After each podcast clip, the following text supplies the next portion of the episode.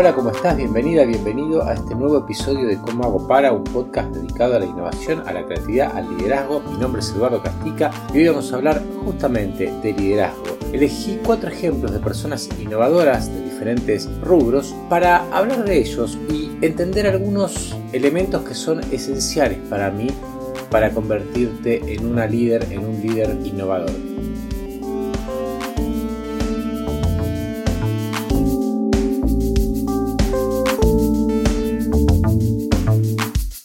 Primer ejemplo se trata de una profesional que se llama María, profesional hiper reconocida en la actualidad. Hoy trabaja como directora de una mega corporación en el exterior, ha crecido muchísimo. Yo la conocí hace 25 años. Cuando yo la conocí, ella trabajaba en una empresa con la que yo hacía varios trabajos de innovación, pero la característica que ella tenía es que ella estaba en uno de los negocios menos importantes de la, de la compañía. Suponte, no es el caso, pero para dar un ejemplo, suponte que estás hablando de una eh, empresa que vende artículos deportivos, bueno, suponte que un, gerente importante está a cargo de, de, los balones, de las pelotas de fútbol, a cargo de las camisetas, de los botines, por ahí tenés otro que está a cargo de toda la ropa deportiva para gimnasios y, calzas y, y buzos y, y remeras, bueno, María estaba a cargo de la sección ojotas y antiparras. Para ponerte un ejemplo de, qué tan chiquito, y no exagero, realmente ella estaba en un negocio chiquitísimo, un mini negocio al lado de los, de los otros negocios, con lo cual perfectamente podía sentirse una de esas este, gerentas o gerentes relegados y quejarse, pero nada que ver, nada que ver. Ella se tomaba su trabajo con una seriedad absoluta y un día viene y me dice, Eduardo, quiero que me ayudes hacer algo diferente con mi negocio. ¿no? Entonces, chiquitito, yo trabajaba con los negocios más grandes también. Yo dije, bueno, bueno, dale, ¿qué querés hacer? Dice, quiero hacer algo en serio. Y la verdad es que era un desafío interesante porque al ser el negocio chiquitito podíamos hacer cosas bastante jugadas. Estoy hablando de hace 25 años cuando ni siquiera se hablaba de pensamiento de diseño. Y empezamos a hacer esas cosas que hoy son muy comunes, eso de buscar insights, eso de de, probar con distintos prototipos, esos de meternos en el mercado. Bueno, no son las cosas espectaculares que hicimos con María y lo bien que le fue con ese negocio. Bueno, y así fue pasando la vida corporativa de, de, María y le fueron pasando todas las situaciones que te puedas imaginar adversas. Ella siempre siguió en esa compañía, después vino la crisis del año 2001-2002 eh, en Argentina, me llamó y me dijo, mira Eduardo, Estamos en una crisis terrible, los productos pasaron a valer en dólares la cuarta parte, eh, eh, los clientes no saben para dónde agarrar, tenemos que hacer algo diferente, bueno, y nos pusimos a hacer un proyecto distinto donde juntamos a diferentes clientes, donde fuimos a los clientes y así en toda su carrera. Después la compañía de María fue absorbida por una compañía más grande. Eh, entonces, bueno, trabajamos en algo que tenía que ver con juntar las marcas de ambas compañías. Después esa compañía fue absorbida por otra compañía más grande todavía. Es decir, María se enfrentó con millones de problemáticas durante su carrera ante las cuales otro líder, otro gerente hubiese estado recontra preocupado, recontra quejoso, pero la característica principal de María es que ante cada situación adversa ella analizaba, miraba, absorbía, se ponía en situación y decía, bueno, tengo que hacer algo distinto con esto. Esta era la característica y esta es la característica que más me interesa de, María. Una líder que jamás se queja de las circunstancias que tiene, simplemente las toma como datos. Dice, bueno, tengo esto, esto, esto, y con esto tengo que hacer algo diferente. Una de las características interesantes que más me, me sorprendía y que más admiraba de María es que siempre iba a lugares donde no se esperaría que una persona como ella estuviera. De repente iba a hablar con los clientes que nadie iba a hablar. Se ponía a atender el negocio ella misma de un cliente. Iba a un proveedor que quedaba en la loma del Quinoto donde nadie hubiera ido nunca y era un proveedor de empaque o de packs y ella iba a charlar con el dueño y a tomar mate con los operarios para ver cómo mejorar el packaging de su producto o de repente se iba a congresos Yo decía, pero ¿qué está haciendo María en un congreso de tecnología aplicada a los materiales? Y la tenías a ella en ese congreso, o de repente se iba a hablar con el equipo staff de una revista que editaba tal o cual cosa, siempre buscaba la vuelta. Hace poco me la encontré, hará tres años, tres, cuatro años, y me dijo, mire Eduardo, ya mi área se puede manejar sola, ya tengo todo un equipo que la maneja, no tengo más oficina. Yo me manejo desde los bares. Voy a un bar, voy a un espacio de coworking. Este, esta es María. Una persona que siempre ante sus circunstancias, aunque sean circunstancias totalmente adversas para otro, ella buscaba la manera de hacer cosas diferentes. Decía que nunca se quejó y aparte otra cosa que a mí me parece fundamental, nunca la oí comparándose con otro. Nunca me dijo, no, mira, a mí me tocó esto, pero a otros le tocan cosas mejores. Para nada, María tenía esa característica y esto es lo que rescato. Una persona que en vez de pensar fuera de la caja, ampliaba su caja, por decirlo usando esa analogía. Con lo que tenía, trataba de hacer cosas diferentes, de marcar la diferencia. La convicción de ella era esta. Para poder innovar, vos tenés que hacer cosas diferentes poner el cuerpo en cosas diferentes. A veces me pasaba que lograba un objetivo inlograble. Yo, pero escúchame, ¿cómo hiciste para transformar ese tipo de cosas y convencer a fulana de tal que decía tal cosa? Y a veces me contestaba, Eduardo, ni me preguntes. Y se reía, ¿no? Bueno, María, un ser humano espectacular.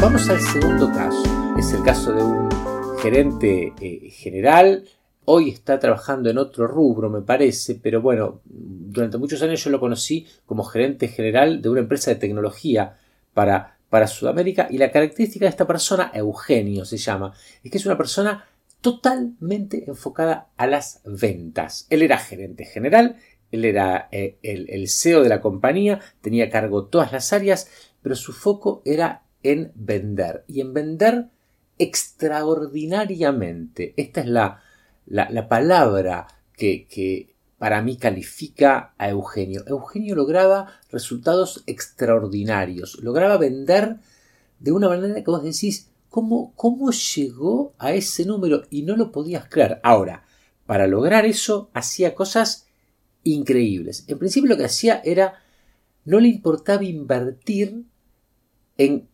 recursos lo mejor posible para poder lograr su objetivo, que era vender más. O sea, tenía un equipo de, personas que no eran vendedores, eran ejecutivos de cuenta pagados con, un sueldo increíble, altísimo, el doble de lo que se pagaba en el mercado, les exigía muchísimo. Tengo una anécdota que, que, siempre me quedó grabada. Una vez nos fuimos durante tres días para hacer una planificación de, con todo el directorio de la compañía Eugenio era el número uno, para hacer una planificación del año. En realidad era una planificación donde el 99% tenía que ver con las ventas y él estuvo tres días trabajando con todos nosotros. Yo le ayudaba a él en, el manejo de, la, de la reunión, trabajando en ver cómo se iba a llegar a cada cliente, cómo se iba a vender cada producto y le hacía poner metas de venta a cada uno de los gerentes y cómo cada uno de los directores iba a apoyar a estos gerentes y el comentario de estos tres días que era en un lugar espectacular, alejado, en una isla del Tigre, hiper lujosa porque Eugenio no tenía ningún problema en invertir lo que sea para estar en la mejor situación. El comentario era eh, cómo vamos a llegar a las metas que pusimos con Eugenio. Nos hizo poner metas increíbles. Bueno, y suponte que se había llegado a que el monto de ventas iba a ser de 100 millones de dólares. Estábamos finalizando el, tercer día, tomando ahí unos, unos tragos en, en, el parque de, del lugar este donde estábamos. Y Eugenio me llama y me dice, Eduardo, mira, estuve hablando con las chicas eh, eh, de, recursos humanos para ver si podemos quedarnos medio día más. ¿Vos tendrás problema en mañana a la mañana quedarte y en vez de irnos a la mañana nos vamos después del almuerzo? Porque yo quería decirles algo durante la mañana. Está bien, le dije, no, hay problema, arreglé las cosas y nos quedamos esa mañana. Ahora, esa mañana Eugenio arrancó diciendo, miren chicos, estuve pensando, nosotros llegamos a un escenario de 100 millones de dólares. ¿Qué pasa si nos proponemos, qué pasaría si nos proponemos llegar a 190? Porque yo estuve pensando, si con tal cliente hacemos tal o cual cosa, si con tal producto, por supuesto que a todos, inclusive a mí, se nos abrieron los ojos y no, no lo puedo, no lo puedo creer lo que está proponiendo Eugenio. Bueno, y lo logró. Y logró que la gente se comprometiera con ese escenario. Después, al otro año, por supuesto, yo me, preocupé ahí y dije, voy a, voy a seguir el caso para ver a cuánto llega. No llegó a 180, no llegó a 180, llegó a 140. Pero superó en 40% lo que todos pensaban que era el máximo. Ese era, este era Eugenio. Un tipo enfocado a una sola cosa. Y alguien me dice, bueno, entonces era como un gerente de ventas. No, era un gerente general, porque los otros temas, él no es que no les daba importancia, sino que los delegaba.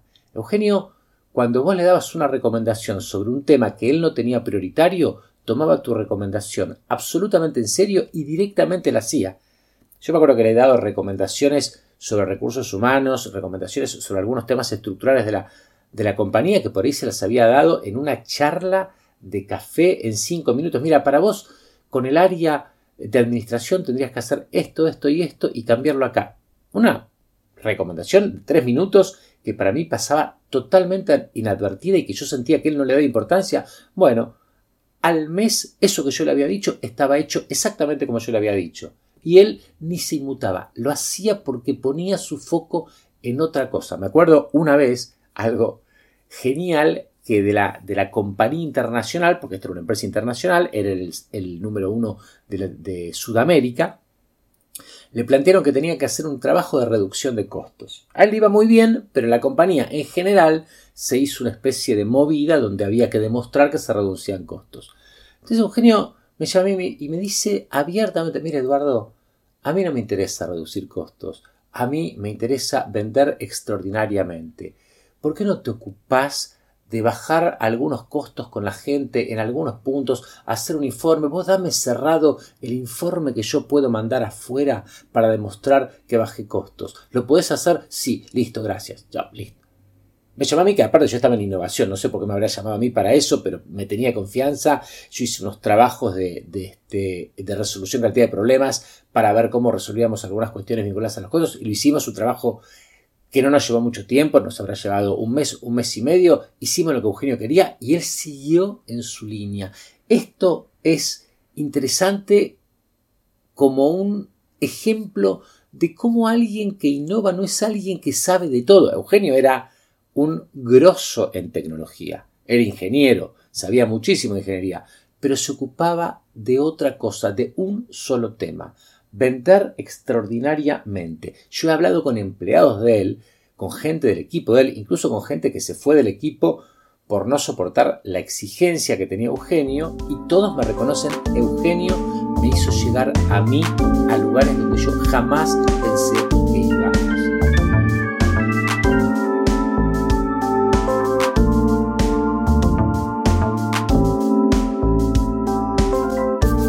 El tercer ejemplo es Manu. Manu, un ser excepcional, todavía sigo trabajando con Manu, gerente de una compañía también grande del mundo financiero, que el foco lo pone en lo humano. Manu es como una especie de orfebre de las relaciones. Es un mago en lograr vínculos extraordinarios con la gente. Eh, con Manu yo hice varios eventos con clientes y la diferencia que hay entre Manu Manuel, ¿no? Entre, en realidad es Juan Manuel. Yo le digo Manu, no sé si todo el mundo le dice Manu, pero yo le digo Manu. La diferencia que hay entre Manu y otros gerentes es que él pone la impronta personal en absolutamente todo lo que hace. Vos lo ves a él charlando con un cliente y él está totalmente concentrado y comprometido en esa charla. Lo ves hablar conmigo, cuando habla conmigo yo siento, pucha, me está dando el 100% de su interés. Y todo lo que logra, lo logra con esa profundidad. Esto es lo que quiero rescatar de este líder innovador. La profundidad. Él no piensa fuera de la caja. Él le encuentra a la caja recovecos y doble fondos que nadie le encuentra y logra resultados increíbles. Esos resultados que después la competencia dice, pero ¿cómo hace Manu para que los clientes le hagan caso a él en lo que proponen y no nos hagan caso a nosotros? Bueno, porque Manu construye desde lo que no se ve, que son esos vínculos. Y muchas veces un líder innovador tiene que ver con esto, con la simplicidad, con el detalle, con los matices que no se ven, mientras otros no se dan cuenta, Manu está construyendo, está innovando, está profundizando. Es una innovación y una forma de innovación que a mí me encanta, porque no se ve, porque no se advierte, pero va poquito a poco construyendo lo que a otros les cuesta construir.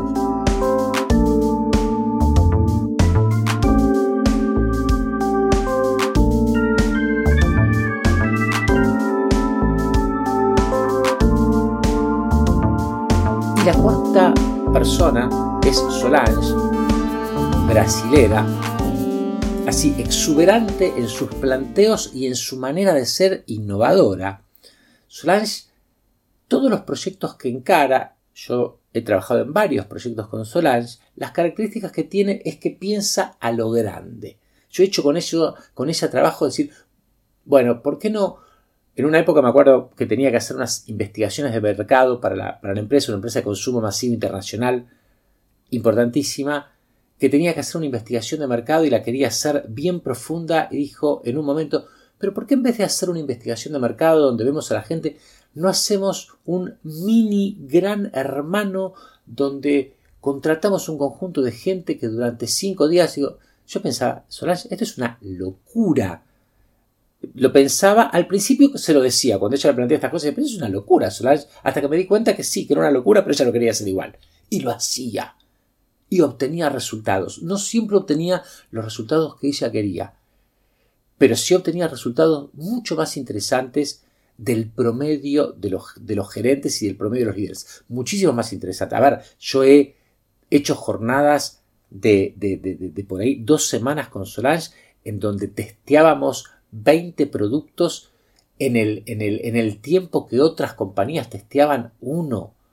Yo he realizado trabajos de creación de nuevas líneas de producto donde Solange decía, a ver, vamos a partir de otra base, vamos a suponer que le ponemos nuestra marca a todos los productos del supermercado. Entonces iba, iba al supermercado, compraba 200 productos y después hacía un taller en donde veía cómo le ponía su marca, acá, así cosas que vos decís, no lo puedo creer la magnitud de los proyectos que plantea, pero en esa magnitud que planteaba, después cuando bajaba a tierra, se lograban trabajos increíbles. Solange, otro ejemplo interesantísimo de, de líder innovadora. ¿Qué tienen en común estas cuatro personas que yo quiero, que yo valoro, que yo admiro, que yo agradezco el hecho de poder trabajar y haber trabajado con ellas? ¿Qué, qué características tienen? Acá me, anoté cuatro características que me parecen importantes. Primero que las cuatro personas hacen una apuesta. O sea, apuestan a algo. Y apuestan a algo diferente a lo que apostaría otro. O sea, María apuesta a, a, negocios y a proyectos que por ahí otro descartaría o los tomaría como menores, pero de eso hace cosas increíbles. Eh, Eugenio pone un foco terrible en algo que por ahí otro no pondría tanto foco porque le parecería desproporcionado y, desequilibrado. Manu pone un foco a ciertos detalles que por ahí otros ni siquiera ven. Y Solange pone foco en armar escenarios increíbles, en hacer apuestas increíbles que otro ni siquiera se animaría. Además de esta apuesta, interesante tiene que ver con el ultrafoco. Es decir, Solange, vos me decís, ¿Tenía un montón de estos proyectos? No, se dedicaba a un proyecto por vez, pero un proyecto mega. Foco, foco absoluto. María, María, el foco de María siempre era, me dan lo que me dan, estoy en la situación que estoy, no me importa, a eso que me dan lo hago crecer. Poner foco y cuando estás con ese foco, preocuparte absolutamente de eso y el resto resolverlo como podés pero vos saber que tenés tu foco. El tercer punto es que los cuatro creen firmemente en su postura, creen firmemente en las cosas que hacen. Ninguno de estos cuatro líderes me habló alguna vez de sus problemas con el jefe, de los problemas corporativos. Y no es que no tuvieran jefes, y no es que no tuvieran problemas corporativos, tenían problemas corporativos como tienen todos, pero ellos jamás me hablaron de eso. Siempre hablamos de su idea de cómo avanzar, el resto ellos lo negociaban por su cuenta porque creían profundamente en sus miradas del mercado, miradas del negocio. Y por último, estas cuatro personas aprovechaban al máximo lo que tenían. Es decir, no, no, no estaban esperando el momento para dar el zarpazo. Y miren que yo tengo muchos otros líderes con los cuales trabajo que son muy buenos. Tal vez no son innovadores como ellos, pero son muy buenos y que me dicen, no, no, espera Eduardo, mira, tenemos que esperar el momento porque tal cosa, estoy esperando que el jefe me dé tal o cual, digamos, bandera verde para avanzar. De hecho, a veces, mira, Eduardo, me dieron la bandera verde, avancemos, pero en el caso de las cuatro personas que hablé hoy, no estaban esperando ninguna bandera verde. Para ellos el momento era hoy, con lo que tenían avanzaban, con lo que tenían innovaban, con lo que tenían llevaban adelante su proyecto innovador. María, Eugenio, Manu, Solange, cuatro personas increíbles con las cuales tuve la suerte de trabajar. Tengo muchos más ejemplos de otros líderes eh, estos cuatro justos son de, grandes compañías. También vamos a hablar, si ustedes quieren, de, líderes de pymes, de líderes de emprendimientos, de líderes de, organizaciones, digamos, sin fines de lucro, de líderes que han fracasado y después se han reinventado. Hay un montón de ejemplos, pero me parece que estos cuatro ejemplos marcan una línea muy concreta de cómo se puede ser innovador de diferentes maneras. Los innovadores no son digamos, figuras perfectas en todos, sino que tienen características esenciales que uno puede aprender para después replicar en su propia carrera. Espero que les haya gustado lo que charlamos hoy. Si les interesan estos temas, por favor, avísenme en las redes. Mi Instagram es arroba ecastica las dos veces con K y como siempre les digo, si no googlean, ponen Eduardo Castica en Google y les va a aparecer un montón de material sobre estas cosas a las que me creatividad, innovación